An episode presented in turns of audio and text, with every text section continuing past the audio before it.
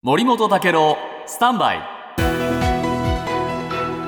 長官読み比べです、中国でですねゼロコロナに対する抗議が拡大している。今日朝日新聞の一面にも大きく報じられてるんですが、えー習近平国家主席のお辞任を求める声が出るというね政権批判がは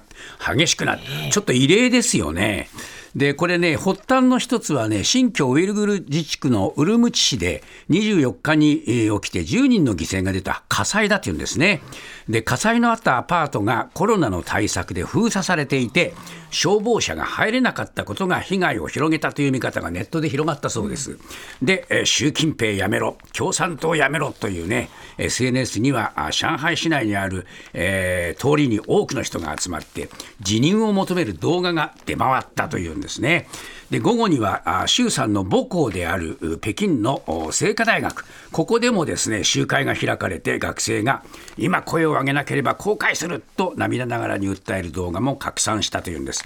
で学生たちやそれから北京市の橋の上にも、えー人が集まって白い紙を掲げたこれがね今回象徴なんですね。でこれ、えー毎日新聞によるとこの白い紙というのはですね、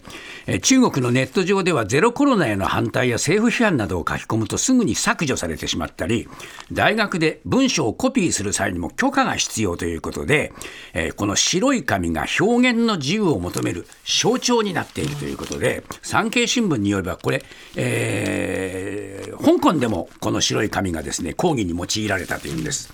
ただし日本経済新聞によると中国政府はこの抗議行動をめぐる報道を禁止していますそして国内の SNS では投稿や動画を相次いで削除している